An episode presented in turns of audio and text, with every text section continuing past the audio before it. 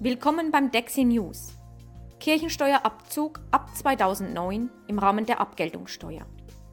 Ab 2009 wird die einheitliche 25-prozentige Abgeltungssteuer auf alle Kapitalerträge eingeführt.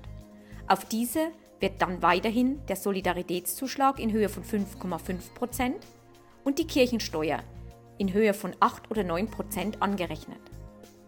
Der Kirchensteuerpflichtige hat dann nur noch die Wahl, wie er diese Steuer zahlt. Erstens. Entweder die Kirchensteuer wird mit der Abgeltungssteuer von der Bank einbehalten und an das Finanzamt abgeführt.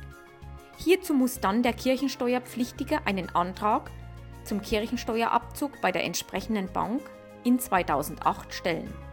Oder die Kirchensteuer auf die zu zahlende Abgeltungssteuer wird erst im Wege der Veranlagung zur Kirchensteuer im Rahmen der Einkommensteuer festgesetzt. Besonderheiten gelten vor allem bei Anträgen von Ehegatten, bei Personenmehrheiten, Investmentfonds und Wohnsitz in verschiedenen Bundesländern. Verschiedene Banken fordern die Antragsformulare bis 15.12.2008 ihrer Kunden bereits an. Auch sind die Freistellungsanträge für 2009 zu überprüfen und gegebenenfalls anzupassen.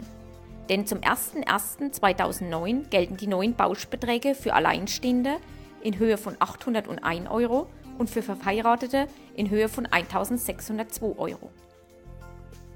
Auf unserer Website in der VIP-Lounge unter Downloads finden Sie den aktuellen Download Hinweise zum Antragsformular Kirchensteuerabzug. Ich freue mich, wenn Sie bei den nächsten Taxi News wieder dabei sind. Ihre Taxi.